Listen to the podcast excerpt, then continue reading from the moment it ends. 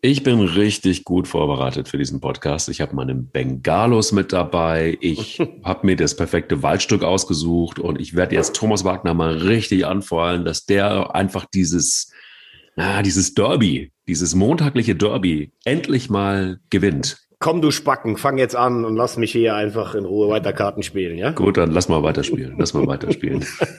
Eier. Wir brauchen Eier. Der Podcast mit Mike Kleiss und Thomas Wagner.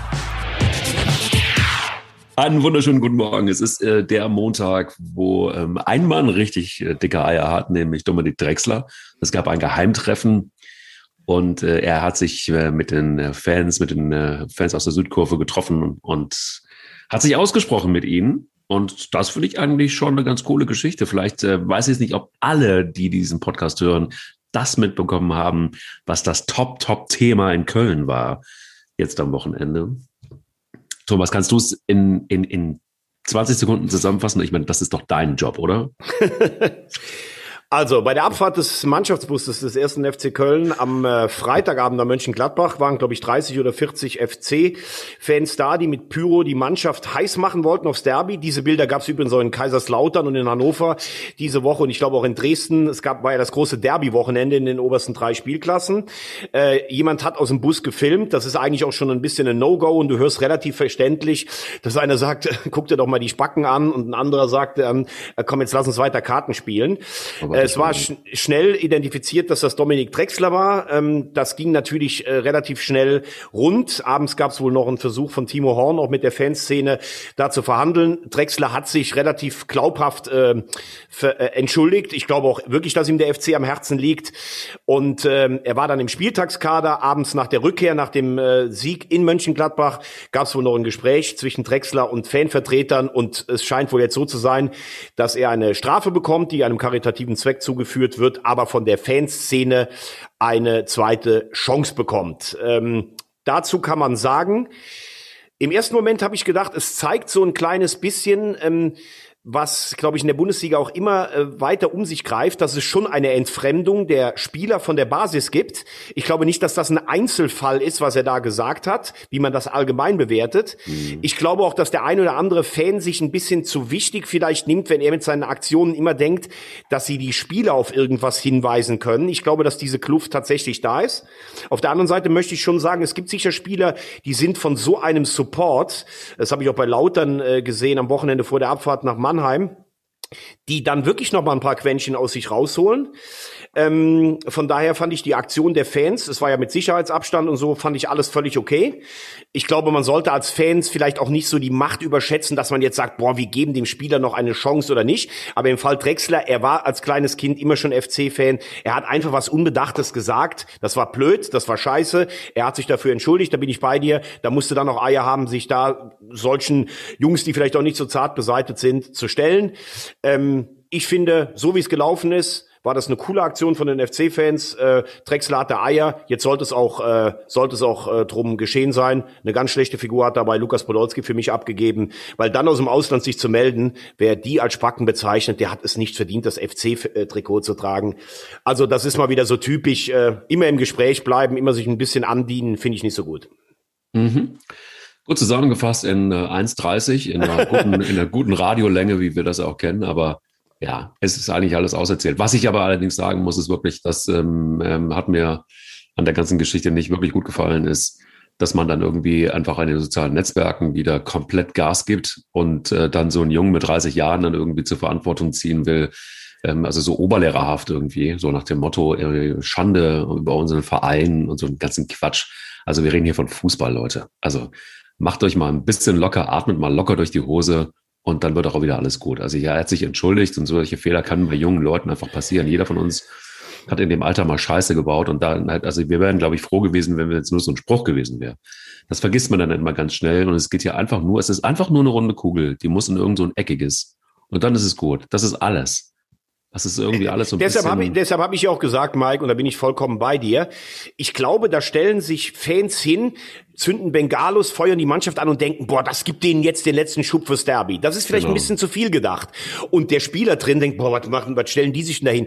Das ist aber auch ein bisschen zu läppsch gedacht von Drexler, muss man auch ganz klar sagen. Also beide kommen von ihrer Erwartungshaltung oder von ihrem oberflächlichen Gelaber ein bisschen runter, treffen sich in der Mitte und dann ist es auch gut, genau wie du sagst, hat einen Fehler gemacht, jetzt wurde drüber gesprochen und jetzt soll das Thema auch ad acta gelegt werden, was ja auch übrigens äh, nicht darüber hinwegtäuschen kann, dass man, und wir haben ja schon oft genug hier auch äh, Kritik geübt, dass man den ersten FC Köln für den Auftritt am Samstag im Derby absolut loben muss, während man Marco Rose eigentlich komplett Fähren und Tedern, äh, nee, wie heißt das nochmal? Teeren und Federn.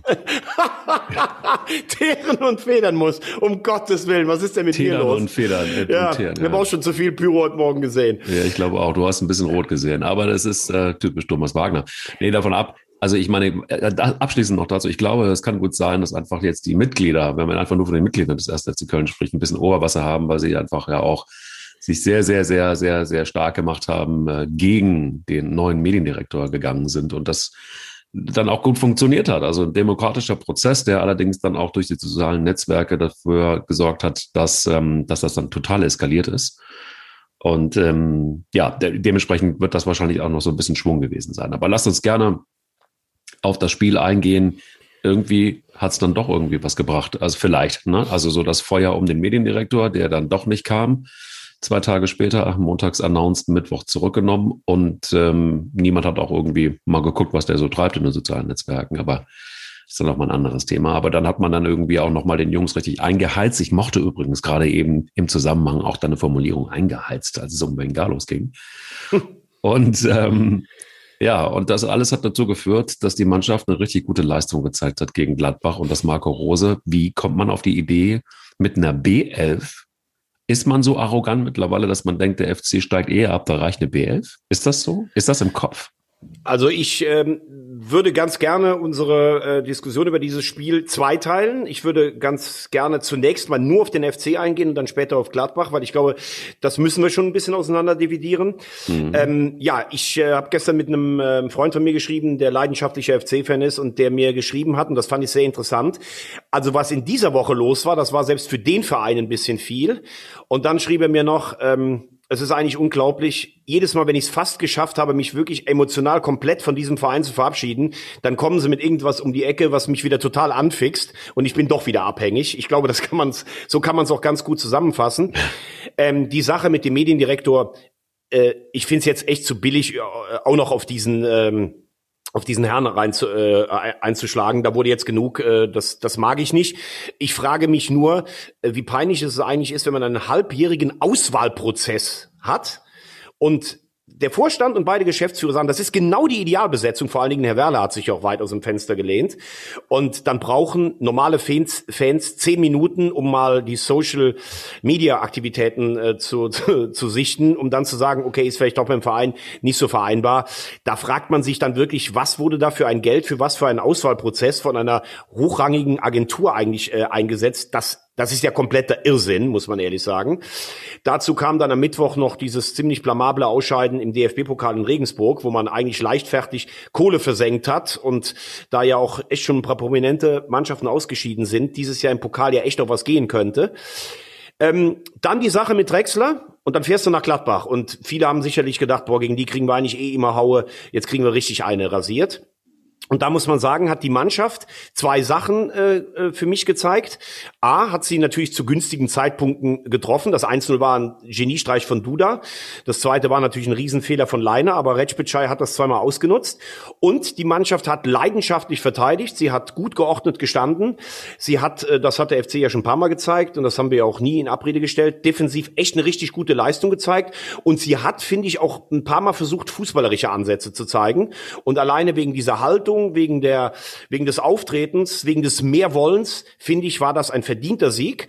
Und ähm, ich habe auch an dieser Stelle natürlich schon oft äh, die Taktik von Markus Gistol kritisiert oder dass ich keine fußballerische Weiterentwicklung sehe, möchte aber heute mal ausdrücklich sagen, wenn du jedes Endspiel gewinnst, gefühlt, wenn du in Dortmund gewinnst, in Gladbach gewinnst, in Leipzig einen Punkt holst und wenn du immer dann gewinnst, wenn du gewinnen musst, weil dir sonst der ganze Laden um die Ohren fliegt, dann ist das schon auch eine Qualität Und er hat auf jeden Fall eine Menge Nehmerqualitäten. Das muss man mal ganz klar sagen.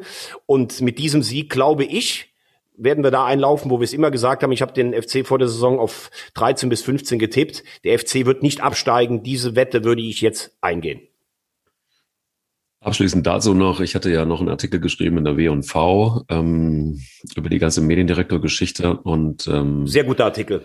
Danke, danke dafür. Das äh, fand übrigens Alex Werler auch. Alex Werler hat mir eine WhatsApp geschrieben und meinte, gute Artikel, vor allen Dingen der Abschnitt über den Karneval. Ähm, äh, das äh, stimmt absolut. Als ich ihm quasi angeschrieben habe, ähm, hätte er das, was er von sich gegeben hatte, in einer Karnevalssitzung gesagt, wäre es ein Lacher gewesen. Hat er dir wirklich geschrieben? Wusste ich gar ja, nicht. Per WhatsApp hat er mir das geschrieben, hat er bestätigt von den Artikel auch gut. Und das wiederum zeigt auch von Eiern, weil das war schon eine massive Kritik auch gegen den ersten FC Köln, ja. einfach aus Markensicht. Das finde ich aber dann, wie gesagt, auch gut, wenn man, wenn man dann sagt, okay, ähm, man kann auch mit Kritik leben. Ist total. Nicht immer, ist nicht immer so bei dem Verein, aber das finde ich dann gut. Genau, das hat er auf jeden Fall bewiesen und das war auch sehr freundlich und das kam auch von, den, von Herzen quasi. Ähm, eins vielleicht einfach auch, ähm, die Charta des ersten FC Köln finde ich unbestritten, auch mal abgesehen davon, dass ich FC-Fan bin, auch völlig richtig. Für Offenheit, Toleranz und Respekt zu werben. Auf Punkt zwei der Charta finde ich eine wichtige Geschichte heutzutage mehr denn je. Und ähm, ehrlich gesagt ist auch das genau das gewesen, was sie auf dem Platz gezeigt haben. Einfach die Kata überspielt auf eine wirklich gute Leistung. Und jetzt kommt man mittlerweile ja auch in so einen Bereich, dass man überall mal wieder Punkte sammelt. Das darf man ja nebenbei auch nicht vergessen, dass sie gut gespielt haben. Jetzt hat man 21 Punkte und ist plötzlich in einer Situation, wo man sagt, selbst wenn du nicht jedes Spiel gewinnst, da kommen natürlich auch dann irgendwann mal wieder Niederlagen oder Unentschieden her. Am Ende brauchst du irgendwie gefühlt 30 Punkte, 32 Punkte und dann ist es auch in Ordnung und die wird man wahrscheinlich sammeln, wenn man das dann so macht. Aber ich bin völlig bei dir. Das war ein Spiel, wo es in der Woche davor richtig geknallt hat auf allen möglichen Ebenen. Und dann kann man ja immer noch mal überlegen, ist so eine Mannschaft, dann hat sie nun Charakter oder hat sie keinen Charakter? Diese Frage ist oft genug gestellt worden. Ich glaube, die kann man jetzt endgültig doch mit Ja beantworten. Und zwar ganz klar, wenn es auch fußballerisch, und da beide sind wir uns ja, glaube ich, immer wieder auch sehr, sehr, sehr ähm, einig, fußballerisch tatsächlich teilweise nicht das, das, das Niveau ist, das es braucht. Aber am Ende des Tages hat es mit Moral bewiesen und so ein Derby für sich entschieden. Und jetzt kommen wir aber auch nochmal zu Gladbach und da nochmal die Frage, an dich, wie kann es sein, dass man, also ja, anders ist es nicht zu erklären, dann doch eine nötige und gute Portion Arroganz besitzt und mit einer B11 dann gegen Köln anfängt. Das hat sich ja dann irgendwann sehr schnell geändert, als es dann zu spät war, ab der 60. oder 70. Minute, wo Rose dann hektisch angefangen hat zu wechseln, ähm, weil eben eine B11 doch nicht wohl reicht, um so ein Derby zu gewinnen. Wie siehst du es? Es gab gestern ja von der Vereinigung der Gladbach-Fans einen relativ, ein relativ kurzes Statement. Ich finde, das hat sehr gut zusammengefasst. Ähm, Wer das Derby zu Rotationszwecken äh, nutzt, der hat äh, die DNA und die Seele des Vereins nicht verstanden. Ähm, ich muss ganz ehrlich sagen, für mich ist Marco Rose der absolute Verlierer dieses Derbys und er droht gerade im Moment, so in den letzten ein, zwei Wochen, all das einzureißen, was er sich in knapp anderthalb Jahren aufgebaut hat und was er früher in Salzburg aufgebaut hat. Also, Zunächst mal. Er hat in Salzburg einen überragenden Job gemacht mit Europa League Halbfinale und Jugend Champions League, der er gewonnen hat. Er hat sich dort zu einem Trainer von äh, internationalem Format hochgearbeitet. Er hat in Gladbach eine super erste Saison hingelegt mit der Qualifikation für die Champions League. Er ist, das darf man übrigens nicht vergessen, mit auch ein bisschen Glück ins Achtelfinale der Champions League eingezogen. Er ist noch in allen Wettbewerben dabei. Das steht auf der Habenseite. Ähm, zum Derby selbst, ich muss sagen, wenn ich Gladbach-Fan wäre, ich hätte eine Krawatte, die wäre bis Meppen-Ost. Also als ich die Aufstellung gesehen habe und auch mit, mit ein paar mit ein paar Freunden geschrieben habe, die Gladbach-Fans sind, die sind fast ausgerastet. Ich habe kein Problem damit, dass man sagt, wir haben am Mittwoch in Stuttgart gespielt und ich bringe ein, zwei frische Leute. Äh, die Zahl sieben mit der Rotation musst du ja auch sagen, Sommer und Sippel, das ist ja eine, die äh, gilt über die Wettbewerbe, sind sechs. Du kannst, wenn du sagst, der Patrick Herrmann ist gut drauf, der ist eh derby Abwehrspezialist, äh, der hat ja Köln schon häufiger wehgetan, kannst du den bringen. Du kannst in der Abwehr übrigens auch einen Janschke bringen, der das äh, sehr ordentlich gemacht hat in diesem Spiel. Du kannst aber nicht sechs Leute auseinandernehmen und mit einer Formation auftreten, die noch nie zusammengespielt hat. Du kannst nicht einen Benzebaini, der Derby-Emotion reinbringt, auf die Bank setzen. Du kannst nicht einen Tyrann, der hat übrigens wochenlang nicht gespielt. Warum soll der, warum soll der geschont werden? Draußen lassen, der die Emotionen in ein Derby bringt. Du kannst nicht einen Player, der auch wochenlang nicht gespielt hat, also die sind alle nicht überspielt, nicht bringen und wechselst die dann alle hektisch in der 70. Minute in ein völlig zerfahrenes Spiel wechselst du die ein. Kann ich überhaupt nicht verstehen. Vor allen Dingen, was für eine Schonung. Gladbach hat jetzt eine Woche kein Spiel. Also wir sind nicht in zwei englischen Wochen. Die hatten am Mittwoch ein Spiel, hat der FC übrigens auch gespielt. Die hatten am Samstagabend ein Spiel und das nächste Spiel findet am nächsten Wochenende statt. Unfassbar unfassbar arrogant und überhaupt nicht verstanden, dass für die Gladbach-Fans dieses Spiel emotional das Wichtigste ist. Wenn sie in der Champions League spielen, wenn sie die Bayern schlagen, die oberste DNA ist, der FC muss geschlagen werden. Mhm. Das hat oft genug geklappt, hat er überhaupt nicht verstanden. Und ich habe so ein bisschen das Gefühl, er versucht jetzt auch so über ein bisschen übers Wasser zu gehen. Boah, es klappt alles eigentlich.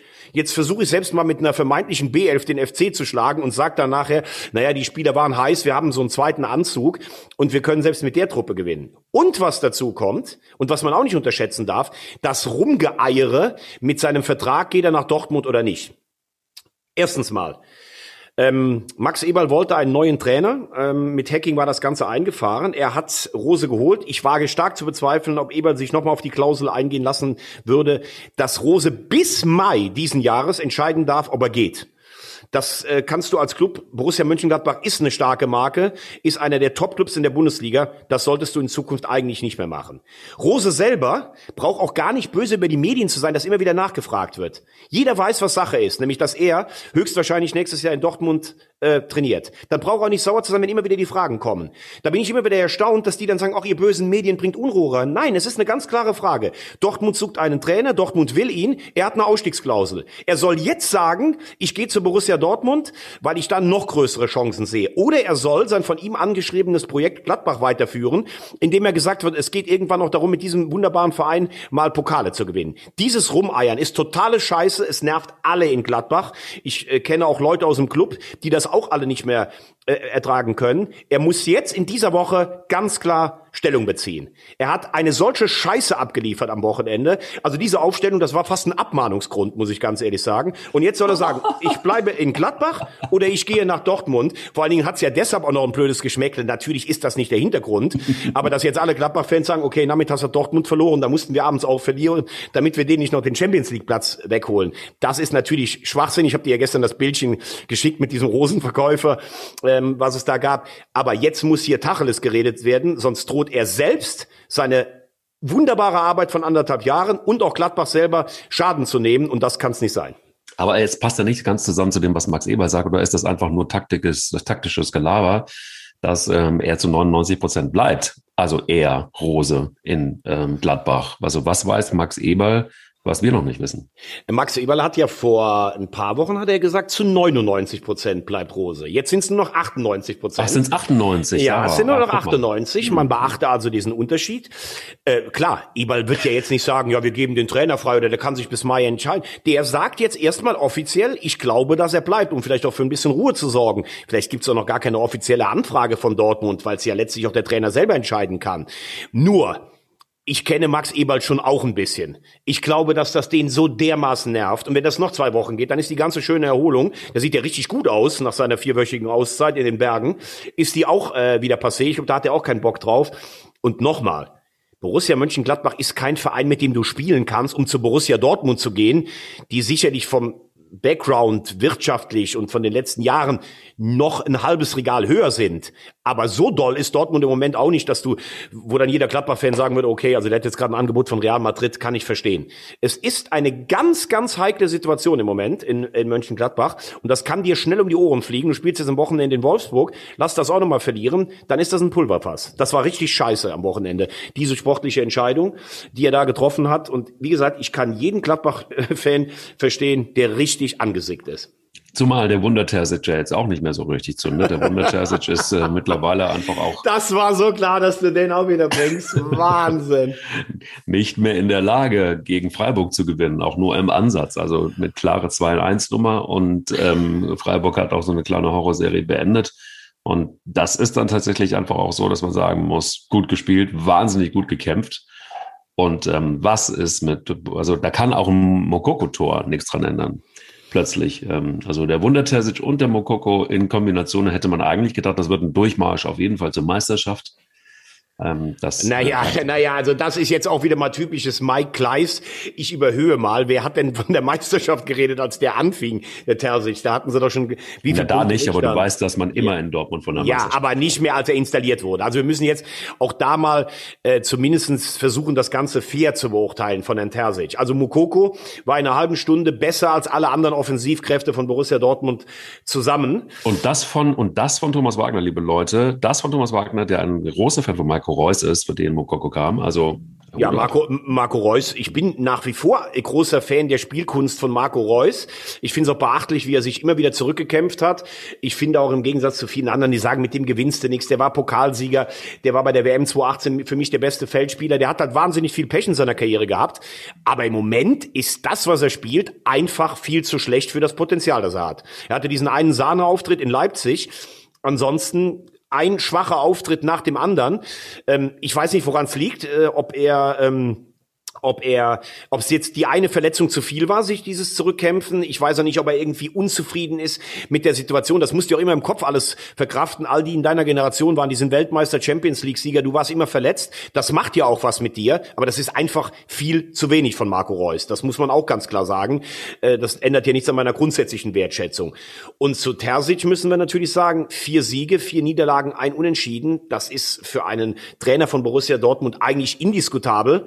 Er hat, glaube ich, einen Schnitt von 1,44. Favre hatte immerhin noch 1,7.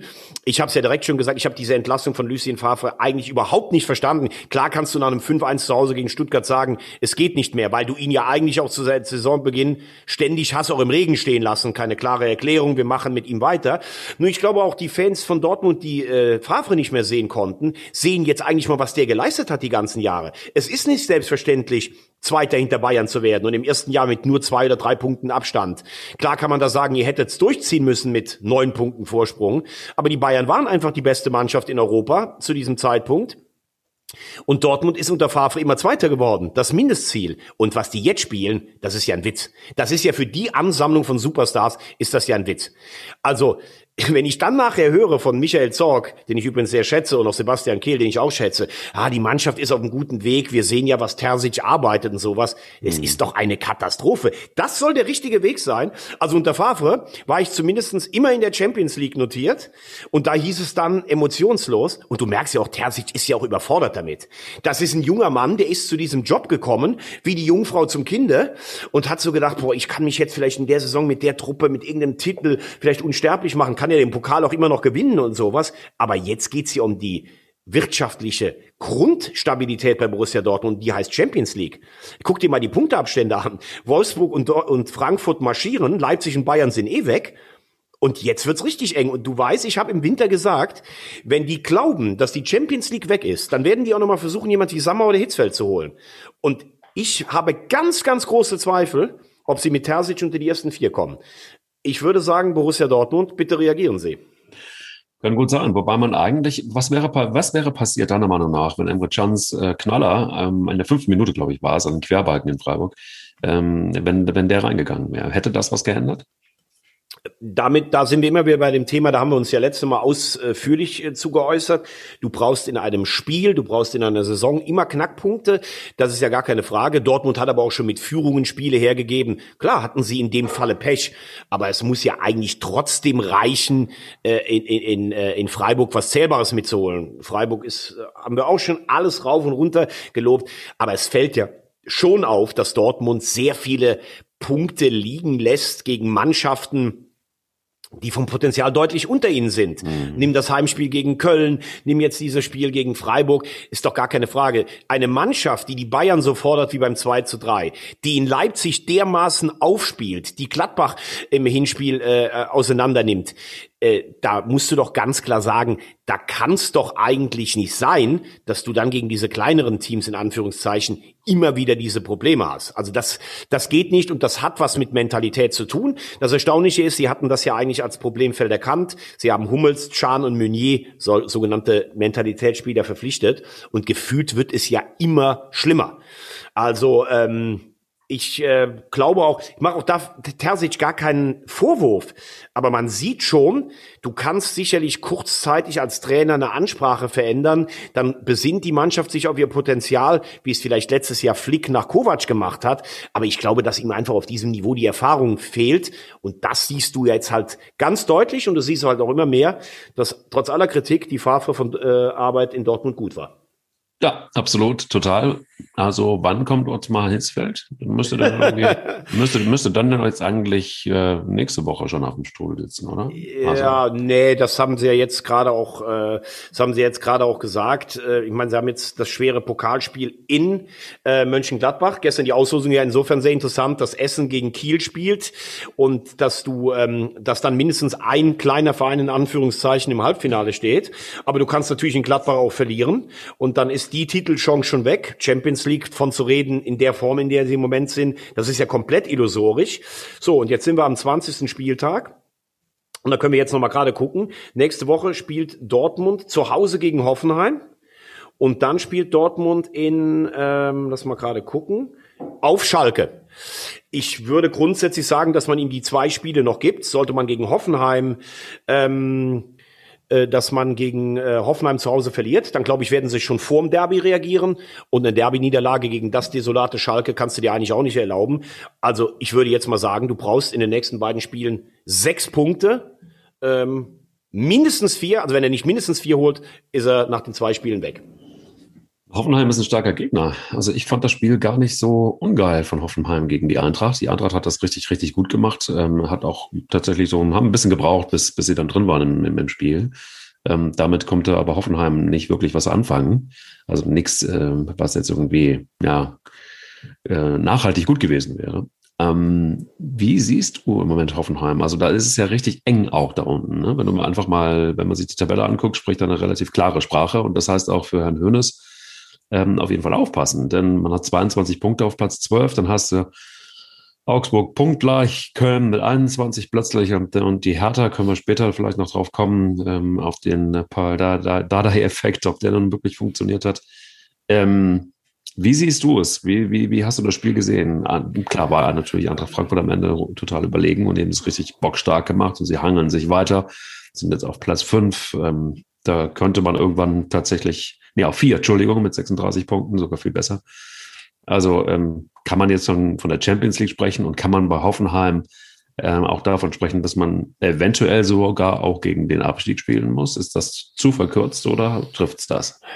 Ja, also ich würde jetzt erstmal unbedingt Eintracht Frankfurt loben wollen. Ähm, wir haben das auch immer mal wieder thematisiert, diese Systemumstellung, dass sie einen viel attraktiveren und vielleicht auch letztlich kraftsparenderen Fußball spielen als zu Zeiten der Büffelherde. Das war auch attraktiv mit dieser ganzen Wucht und mit den Zuschauern im Rücken, aber es ist ein ganz anderes Spiel. Ich halte Adi Hütter für einen überragenden Trainer, der meiner Meinung nach in jedem Top-Club Europas äh, äh, trainieren kann, der aber auch weiß, was er an Eintracht Frankfurt hat.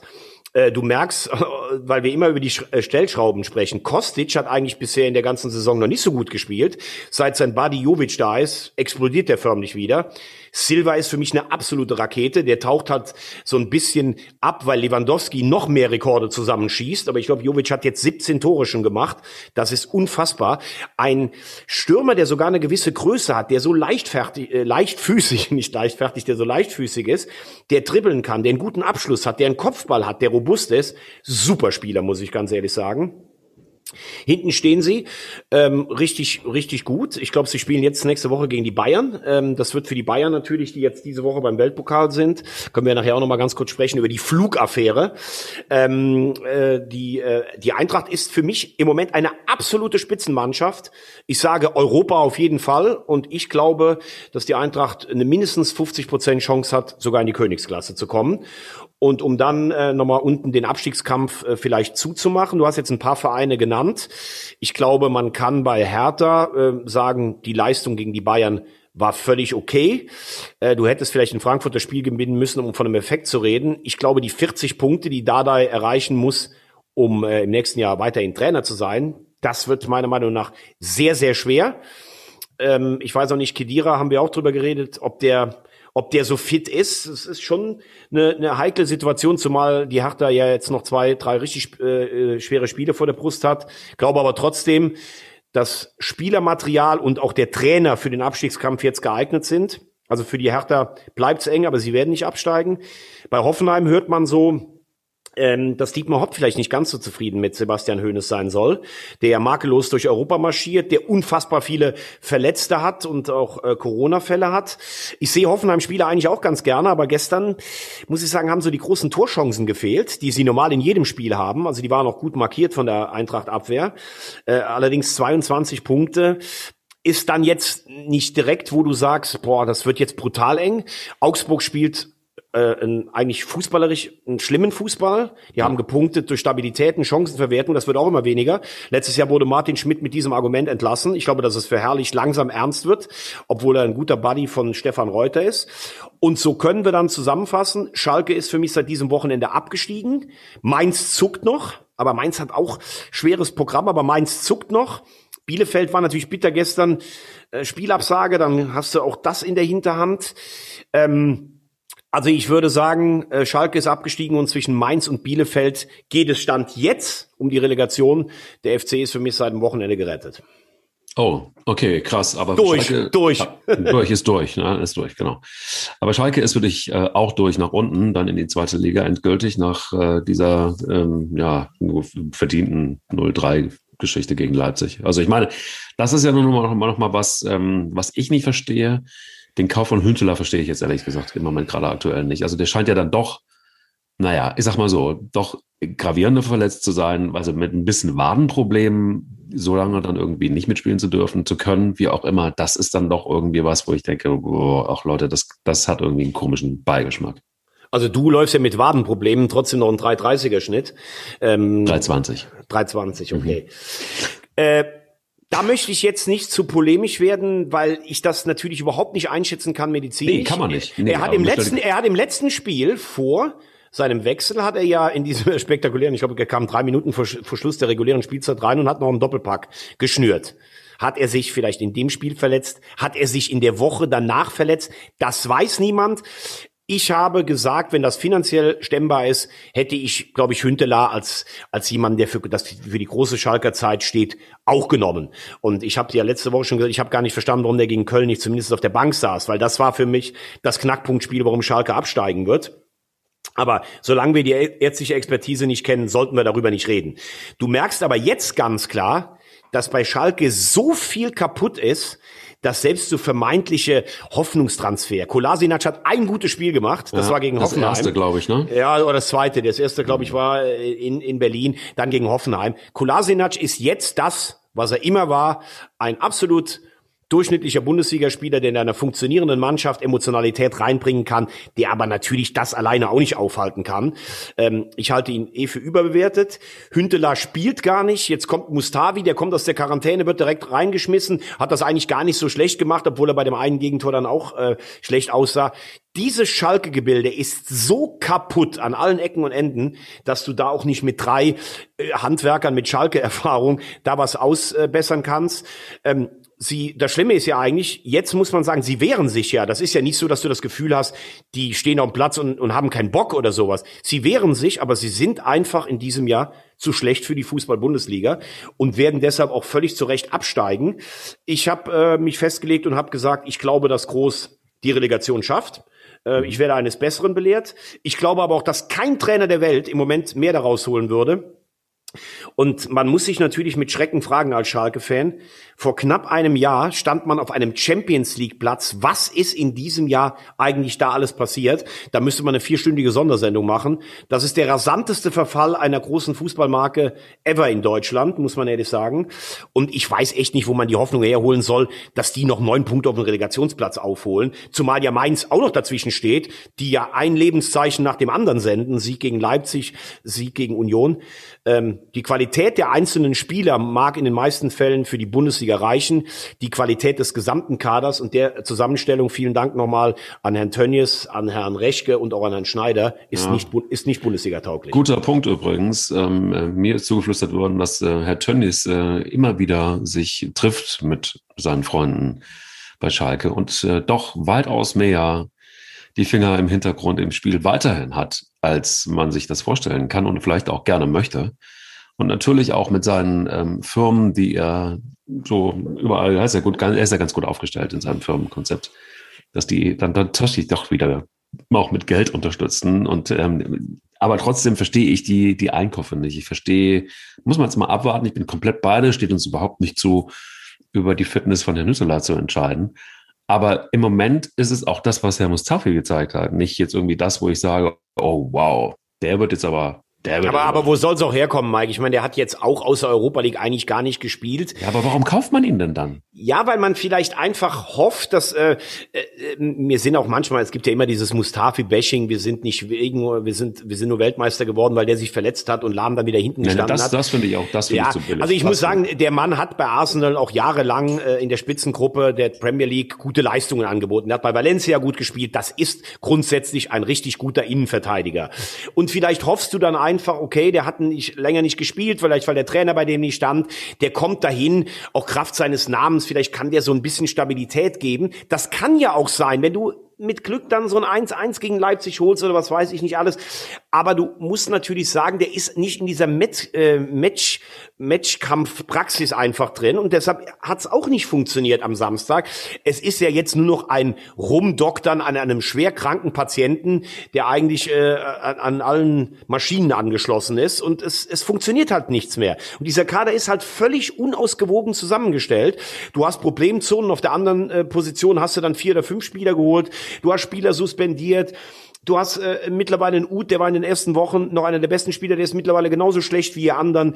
Äh, es, es funktioniert halt hinten und vorne nicht. Das ist einfach, also da könntest du ein Seminar an einer Sport- oder Marketing-Uni machen. Wie kann ich ein Erfolgsprodukt komplett runterwirtschaften. Und dem muss doch nicht immer einer kommen und sagen, ah, der Heidel ist alles schuld. Ich meine, der ist zwei Jahre weg. Der Schneider und der Reschke, die hatten drei Transferperioden. Es ist einfach schlecht, was auf Schalke passiert. Und äh, ich finde es einfach schade für die Bundesliga und für diesen Verein, der ja auch wirklich so lebt für diese Menschen im Ruhrgebiet. Das ist ja so sang- und klanglos, wie die abgehen. Da, da, da tut ihr selbst als völlig neutraler Fan die Fußballseele weh. Also ich werde ja immer wieder auch kritisiert, auch in den sozialen Netzwerken, immer mal wieder ab und an, dass ich mich auch festbeiße und dass ich auch ähm, ja äh, auch mal kontra der Meinung bin, die, ähm, die der der Geysir aus der Vulkaneifel vertritt. Ähm, Beispiel Hertha BSC, wo ich dann tatsächlich eine andere Meinung habe, auch über, über den Investor und so weiter. Bei Schalke war ich mir von vornherein irgendwie, ich habe das jetzt mit, mit ein, zwei Geschäftsführern anderer Bundesliga-Clubs und auch anderer Clubs nochmal ein bisschen diskutiert. Die sagen auch alle 4000 Tage, also so lange raus aus der Bundesliga, das kann eigentlich nichts werden. Und ich bin da auch nach wie vor immer noch der Meinung, dass vielleicht ein, das Zurückholen eines Breitenreiters vielleicht eine gute Idee gewesen wäre oder irgendjemand, der tatsächlich da einfach nochmal einen anderen Zugang auch hat. Ich bin auch total traurig darüber, dass so eine, so eine Marke wie Schalke 04 dann in der zweiten Liga stattfinden wird, aber das haben andere große Vereine auch irgendwie durchgestanden und dementsprechend der HSV ist ja durch, den sehen wir nächstes Jahr in der, in der ersten Liga. War, war auch wieder toll, wie wir am Freitag äh, das 3-1 nach der besten Halbzeit seit Jahren ja. wieder hergeschenkt haben. Wir sind durch, ja, ist finster. klar, danke. Ja, ja. Das war wirklich finster, kommen wir gleich noch zu, aber lass uns doch. Nein, will ich gar nicht. Willst du gar nicht? okay, dann ersparen, ersparen wir uns das zumindest mal. Aber wer mich immer wieder überrascht, ist Peter Bosch. Peter Bosch. Peter Bosch, ja. Warum überrascht er dich? Also ich finde, der hat diese Woche ein, äh, der hat diese Woche ein bemerkenswert gutes Interview gegeben nach dieser Pokalpleite in Essen.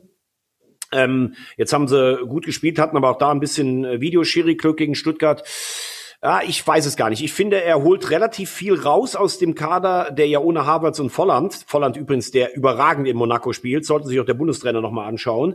Ähm, dafür finde ich. Geil. Vielleicht sollte Jogi Löw sowieso überhaupt mal generell zu spielen fahren. Ja, er ist ja jetzt wieder ein paar Mal ist er ja gesichtet worden. Also von, von daher ist die Bundesliga-Platzierung von Leverkusen ganz gut, aber ich muss ehrlich sagen, dieses Spiel in Essen, das hat eigentlich wieder alles gezeigt, was man Leverkusen seit Jahren schon vorwerfen muss. Du läufst 100 Minuten gegen eine massierte Abwehr eines leidenschaftlich spielenden Regionalligisten an, dann machst du das Tor und da muss man auch sagen, ich, in meiner Comunio-Mannschaft ist Radetzky im Tor, den ich grundsätzlich für einen guten Torwart halte. Der spielt meiner Meinung nach keine gute Saison. Er hat richtig dicke Böcke drin. Und diese, diese Fehler vorm 1-1 darf dir halt nicht passieren. Weil dann plötzlich steht's 1-1 und du denkst, oh Gott, wir müssen gleich einen Elfmeter schießen. Wie man sich dann beim 2-1, äh, Simon Engelmann, Respekt, das war ein geiles Tor, ausspielen lässt. Also in diesem Jahr ist die Chance, im Pokal was zu reißen, so groß, weil die Bayern eben weg sind. Das darf dir eigentlich nicht passieren. Dennoch steht Peter Bosch für einen echt schönen Spielansatz Leverkusen-Spiele kann man sich echt gut anschauen. Das ist spielerisch schön. Aber ob sie einen Titel mit ihm gewinnen, das ist ja die Sehnsucht seit, seit Jahren, weiß ich auch nicht. Sehnsucht ist auf jeden Fall da, aber dann plötzlich kommt er und, und, und schickt äh, Stuttgart mit 5-2 nach Hause. Ist doch auch ja, was. Also ich, ja, ja musst hättest du ja gedacht auch. nach, nach der Essen-Geschichte? Ja, also ich würde schon mal grundsätzlich erwarten, dass Leverkusen zu Hause gegen Stuttgart gewinnen sollte. Ich, ich weiß gar nicht, ich glaube, wir haben unentschieden getippt oder sowas, äh, weil Stuttgart auch einen guten Ball spielt. Aber es ist für mich keine Überraschung, dass Leverkusen gegen Stuttgart gewinnt. Eher ist es für mich eine Überraschung, dass äh, Leverkusen, glaube ich, von den äh, 18 Punkten vorher, die es gab, nur vier geholt hat. Also äh, deshalb Bleibt's dabei, Bayern wird Meister, Leipzig wird Zweiter, Wolfsburg, Frankfurt, Leverkusen und zweimal Borussia schlagen sich um zweimal Champions League, um ein oder zwei Plätze in der Europa League und der eine darf vielleicht dann noch in die Conference League. Äh, herzlichen Dank, da wird sich Borussia Dortmund dann auch wahrscheinlich freuen. Wir würden uns freuen natürlich bei RTL und bei RTL Nitro, keine Frage. Aber ich finde, wir haben jetzt über so viele Fußballthemen gesprochen, lieber Mike. Ja, da kommt ein, ein, ein Satz, äh, den, den, den, den würde ich dir gerne zuschmettern. Ja. Es ist ein Slapstick, eine lächerliche Nummer, an der sich irgendeiner abgearbeitet hat, der jetzt hoffentlich zu Hause sitzt und mal drüber nachdenken sollte, liebe Freunde. Und Na? man weiß ja gar nicht, was man unserer Mannschaft angetan hat. Ja, wir stehen für Deutschland. Wir sind wichtige Vertreter für Deutschland. Sind wir jetzt auch hier in, also wir in diesem Podcast natürlich auch, aber, aber, aber das, was da äh, Karl Rummenigge, also ja, der ist, der ist sich klar. Wichtige Vertreter für Deutschland. Also ich weiß natürlich, wenn jetzt, wenn ich jetzt was sage, wird es wieder ganz viele Bayern-Fans geben, die sich äh, gerne dann an mir abarbeiten und ich würde ja immer was gegen die Bayern sagen. Im Moment bin ich, ich, ich bin es. Ich, ich bin. Nein, nein, ich, ich sage jetzt aber auch mal was. Ja. Ich kann es total verstehen. Du hast ein, du hast ein Bundesligaspiel in Frankfurt, äh, in Berlin gespielt. Das wurde ja erst mal eine halbe Stunde vorverlegt. Das Spiel ist um 10 vor 10 zu Ende. Da, du musst duschen, du musst Corona-Test machen, du musst zum Flughafen, der ist aber gar nicht so weit weg. Äh, der Quatsch, der neue ist schon ein bisschen weiter weg, Entschuldigung. Ähm, das ist ein enges Höschen, kannst du aber schaffen. Und natürlich wäre ich als Spieler, wenn ich im Flieger sitzen würde, auch stinksauer, wenn ich wegen drei Minuten dann nicht abfliegen kann. Das kann ich total nachvollziehen. Und in dem Flieger war es ja wohl auch Business Class. Ich dachte zuerst, die fliegen First oder sowas, dann hast du, hast du ja fast ein eigenes Bett. Ich kann das absolut nachverstehen, dass, äh, nachvollziehen, wenn du da als Spieler drin sitzt, dass du sauer bist. Und du kannst das auch mal artikulieren, indem du sagst, boah, scheiße, wegen drei Minuten müssen wir jetzt nochmal zwischenlanden und kommen dahin. Alles d'accord. Bei Karl-Heinz Rummenigge ist es so, dass er es einfach nicht verstanden hat. Er hat einfach nicht verstanden, dass es im Moment für Fußballmannschaften ein Privileg ist, überhaupt ihren Job ausüben zu dürfen Richtig. und auch für Fußballkonzerne ein Privileg ist, überhaupt arbeiten zu können und damit zu finanzieren. Im Gegensatz zu vielen anderen Menschen, die in Deutschland um ihre Existenz kämpfen. Und du kannst auch als Karl-Heinz Rummenigge sagen, Boah, das war echt ein bisschen bitter. Wir hatten das so eng getimt und wegen drei Minuten dürfen wir nicht. Gut, Schwamm drüber, wir sind die Bayern, wir gewinnen das trotzdem. Das würde ihm nämlich viel besser zu Gesicht stehen. Man muss ja auch mal ganz ehrlich sagen, es ist halt einfach eine eine Verordnung. Und du kannst auch nicht jeden Flieger einfach hochjagen und runter. Dann sind es beim nächsten Mal nicht drei, sondern zehn und 15. Wenn es nach äh, Mitternacht ist, muss ein nationales Interesse vorliegen. Ob es ein nationales Interesse ist, dass Bayern Klar. München einen Pokal gewinnt, für den es Klar. bis vor zwei Wochen noch nicht mehr Fernsehrechte gab, in einem richtigen Unrechtsstaat, das wage ich zu bedeuten. Also mir ist das übrigens scheißegal. Stichwort internationale Reputation, fünf Jahreswertung Europapokal, wenn die Bayern noch was holen, was interessiert mich als HSV für eine fünf Jahreswertung? Also da sind wir im Moment weit genug von entfernt. Ich kann dieses völlige Überhöhen. Wir sind Bayern München. Wir spielen für Deutschland. Ansonsten ist es nicht scheißegal, wie es den anderen deutschen Fußballvereinen geht. Und jetzt sind wir, sind sie für alle. Nochmal. Die eine Sache ist, dass du total recht hast, dass du stinksauer bist, dass du als Spieler da drin sitzt. Und du kannst das auch als Verantwortlicher ähm, äußern. Diese völlige Überhöhung, als wenn in Deutschland wir nicht andere Probleme gerade haben und das als nationales Interesse hinzustellen, das ist einfach nur lächerlich und zeigt mir, dass Karl-Heinz Rummenigge es nicht verstanden hat.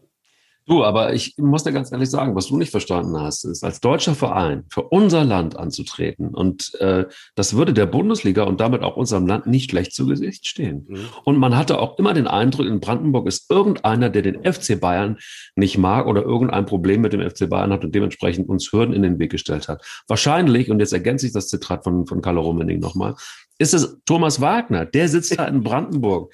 Der hat da einfach den Befehl gegeben, nö, die dürfen nicht fliegen. So sieht's doch aus. Nein, nein, nein, nein. Also ich bin in Köln gemeldet. Ich bin in Nordrhein-Westfalen. Das ist relativ weit weg von Brandenburg. Ich habe auch keine Verbindungen nach Potsdam. Aber ich, es ist ja auch nicht auszuschließen, dass es vielleicht jemanden gibt im Innenministerium in Brandenburg, der nicht Bayern-Fan ist, das kann sich ja Karl-Heinz Rummenigge wahrscheinlich gar nicht vorstellen, dass es auch Leute gibt, die die Bayern nicht mögen. Und vielleicht hat der auch sein Mütchen gekühlt. Ich will das überhaupt nicht ausschließen. Er hat einfach nur eine neue Uhr gebraucht. Nein, es ist, es ist, wenn du als Sportler da drin sitzt, ist es scheiße. Aber diese nationale Überhö äh, Überhöhung, wie kann man uns nicht fliegen lassen? Was man dieser Mannschaft angetan hat, es ist, es, es hat dieser Kollege, ich glaube vom Rasenfunk, der Kollege Ost hat das geschrieben, äh, fliegen während der Pandemie in einen Unrechtsstaat zu einem Pokal, wo noch nicht mal die Fernsehrechte bis vor ein paar Wochen verkauft waren. Und das soll nationales Interesse sein. Da, da fällt dir nichts mehr zu ein. Ja, das ist es ist doof, wenn die, wenn die, wenn die Rolex Daytona irgendwie einen Geist aufgegeben hat, man braucht eine neue und es wird. Ach klar, ach glaubst du, an der Uhr lag's dann, dass die drei Minuten? Ja klar, daran lag's. Das ist, das, daran lag's. Das Übrigens ist, fand ich angenehm, von den Spielern habe ich das gar nicht gehört. Das ist nämlich das, was ja selbst ich, als der die Bayern nicht mag. Das ist ja für mich so Bayern-DNA der Spieler. Da hörst du nicht, die beschweren sich über englische Wochen und über einen engen Rhythmus. Die gehen einfach auf den Platz und gewinnen. Und das fand ich auch in dem Falle echt mal angenehm, dass ich von den Spielern von keinem gehört habe, dass die sich beschwert haben. Ich meine, die spielen heute Abend gegen den Afrika-Cup-Sieger. Ja gut, sie haben jetzt zwei Tage Vorbereitung gehabt. Übrigens im anderen Halbfinale ist Palmeiras ja schon raus. Also im Finale kommst du dann wahrscheinlich gegen den ähm, Sieger des CONCACAF. Das ist äh, der mexikanische Titelträger. Und natürlich werden die Bayern noch den Pokal gewinnen. Ob die jetzt zehn Stunden zu früh oder zu spät da waren. Also die Nacht im Flieger wird die Bayern nicht auf, äh, an ihrer Titeljagd äh, gehindert haben. Champagnerprobleme nennt man das. Champagnerprobleme. Champagner. Übrigens sollten wir äh, bei der Gelegenheit sollten wir ganz kurz nur noch einen loben, auch mal Blick über die Grenzen. Gestern war ja Liverpool gegen Manchester City. Äh, also Gündogan hat einen Elfmeter verschossen. Das war wirklich so siebte Etage über das Tor gebolzt. Macht aber dann einen Doppelpack. 4-1 für City äh, in Liverpool. Katastrophale Fehler von Alisson im Tor von den Reds. Also der Titel ist futsch für Jürgen Klopp. Und da muss man dann noch mal sagen, Ausrufezeichen von City und Ilkay Gündogan. Das war Weltklasse. Weltklasse. Wollen wir nochmal auf äh, die Weltklasse-Leistung von Nürnberg, von ähm, Fürth und von Bochum eingehen oder auch von Hannover? Oder aber auch für die Weltklasse-Verteidigung des 3 zu 3 des HSV. Es tut natürlich weh, aber das ist halt zweite Bundesliga. Gut, dann fangen wir mal von oben an. Ähm, der HSV hat gegen Aue so eine gute erste Hälfte gespielt, das kann mich gar nicht geführt. Ja, und kann mich dann kriegen sie das Gegentor aus einem eigenen Eckball, das ist natürlich auch schon eine Leistung, aber insgesamt war das Fußball wie aus einem Guss. Ich finde, die Mannschaft ist spielerisch auch echt gut, dann haben sie die Chance zum 4-1, Hand, der geht an den Pfosten. Wie man dann aber allerdings so die Souveränität herschenken kann, Aue ist kampfstark, Aue ist eine tolle Mannschaft von der Moral her, Verstehe ich einfach nicht, weil du hättest wieder so einen Schritt mal wegmachen können. Grundsätzlich ist ein Punkt in Aue okay, nicht, dass wir uns falsch verstehen. Aber verstehe ich nicht. Das war auch selbst bei den Siegen gegen Paderborn und gegen Regensburg schon so, dass du nie das Gefühl hast, der Gegner ist jetzt einfach ruhig und versucht sich gar nicht mehr abzuarbeiten, sondern ist froh, dass er nicht mehr bekommt. Ähm, Bochum hat ein enges äh, Spiel in, in äh, Osnabrück gewonnen. Fürth hat gestern mit Glück gegen Würzburg, hört sich doof an, bei einem 4-1 gewonnen. Würzburg war erst die bessere Mannschaft. Gab es einen völlig kuriosen Elfmeter. Also da gibt's gar keine Berührung Berührung. Und der VAR gibt diesen Elfmeter, aber brauchst du auch. Heute Abend spielen Düsseldorf gegen Kiel. Ähm, wenn Kiel gewinnt, dann sieht's fast nach einem Vierkampf da oben auf. Wenn Düsseldorf gewinnt, könnten die nochmal zurück da reinkommen. Ähm, also muss man schon sagen, das bleibt bleibt eng. Ich bin optimistisch, dass der HSV es schafft, aber ich bin lange davon weg zu sagen, dass sie, dass sie durch sind, weil sie einfach diese defensive Stabilität und Souveränität noch nicht verkörpern. Ja, und unten war es natürlich ein ganz wichtiger Sieg für Nürnberg. Das war ja auch Wahnsinn. Äh, beim Club geht's auch nicht normal in Darmstadt, ähm, dieses Ding. Ja, und Hannover zwar ein Sieg, aber da gibt's ja das wieder, was, äh, was es eigentlich immer gibt in Hannover, wieder Stress zwischen Trainer und Sportdirektor. Zuber war ja schon in den Keller verbannt, dann kam er wieder zurück. Kenan Kotschak heißt der intern Napoleon und Martin Kind, der steht über allem und sagt dann, sie müssen sich wieder zusammenraufen und es wird natürlich irgendwann in kürzester Kürze in Hannover wieder alles in die Luft fliegen, wie es eigentlich immer der Fall ist. Ist doch schön, dann ist doch alles wieder wie gewohnt. Diese also strahlenschöne, starke Marke Hannover 96. Absolut. Und ich habe gehört aus äh, zuverlässiger Quelle, dass Simon Terodde äh, wieder zurückkommen will. Allerdings, ähm, ob er im Sommer, bis dahin geht die Laie, wieder nach Köln zurückkommt. Lieber Simon, ich weiß, du hörst des Öfteren diesen verrückten Fußballpodcast. In Köln wartet man auf dich. Wie, aber Moment mal, Moment, Moment mal gerade, aber eins ist doch mal ganz klar. Der fühlt sich sauwohl in Hamburg. Ja, ja, das Der weiß, dass der HSV ein Riesenclub ist und der will ja. vielleicht, der will wahrscheinlich irgendwann wieder zurück nach Köln.